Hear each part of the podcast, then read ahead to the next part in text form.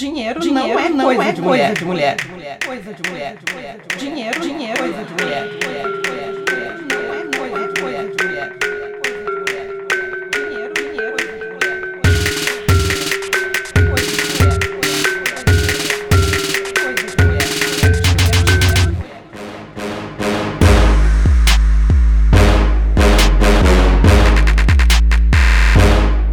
Eu sou Gabriela Ferreira e está começando Dinheiro Explícito.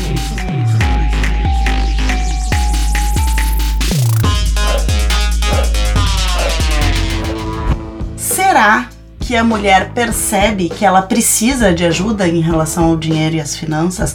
Eu acho, eu desconfio, e aí eu sou a pessoa dos zero dados, muito feeling, que a gente nem se dá conta que a Claro gente que tá no ritmo errado. Claro a não. gente, a- justamente por não conversar, por não ter, ah, enfim, não é acesso, mas não ter a, a conveniência de se trabalhar e se falar de dinheiro, tipo, bom, acho que é assim, né, gente? Tá, ah, tô ferrado, mas todo mundo passa o tempo todo dizendo que tá mal de grana, né? Alguém chegou e disse, meu, tô ganhando pra cacete. Alguém já falou isso pra você? Ninguém fala. E quem tá ganhando também não fala. Então, A gente tá numa mesa de bar, por exemplo, transfere essa mesa aqui pra uma mesa de bar. Alguém chega no bar, no bar e diz: Ah, eu investi num mega do investimento hoje, só eu vou te pirâmide. recomendar. Só se for pirâmide. Exatamente. E pode achar É verdade, grande. gente. Achar grande. É verdade. Eu tenho uma dificuldade imensa de contar pras pessoas, gente. Fintech é uma coisa, pirâmide financeira é outra. Não existe zero entendimento, a grande maioria. E eu acho que é pra isso que a gente tá aqui, né? Pra explorar esse mundo e mostrar pras mulheres que é possível sim a gente se. É que a questão do pedir ajuda é tu entender que aquilo é um problema. E aí tu não entende aquilo é um problema. Tu vai empreendendo. Aí eu vejo lá, chega lá, vou empreender, vou estruturar um negócio. Aí tu bota o negócio na mesa pra criar e pra estruturar. A primeira coisa que tu diz assim, tá, mas eu tenho que pagar. Tu vai precisar de um contador, tu vai precisar de um advogado, tu vai precisar de estrutura pra fazer esse negócio. Quando tu vai ganhar, tu vai precisar o quê? Preço.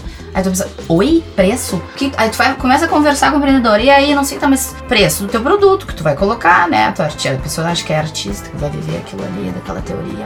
Não, tem que botar preço, tem que pagar conta. Mas aí como é que funciona na tua casa? Ah, não, é que eu tenho conta conjunta com meu marido. Gente, conta conjunta com o marido Conta 2019. conjunta. É, Bom, 2019. eu venho, eu venho do ramo bancário, né, gente? Vem de lá. de Então, lá. assim, olha, a maior parte dos casais jovens que casam, vão no banco abrir a conta conjunta, quem é o primeiro titular conta? Marido, É óbvio. Eu sofro, gente, eu sofro. E eu ainda atendi muitas, muitas, muitas senhoras que levavam a certidão de óbito Aham.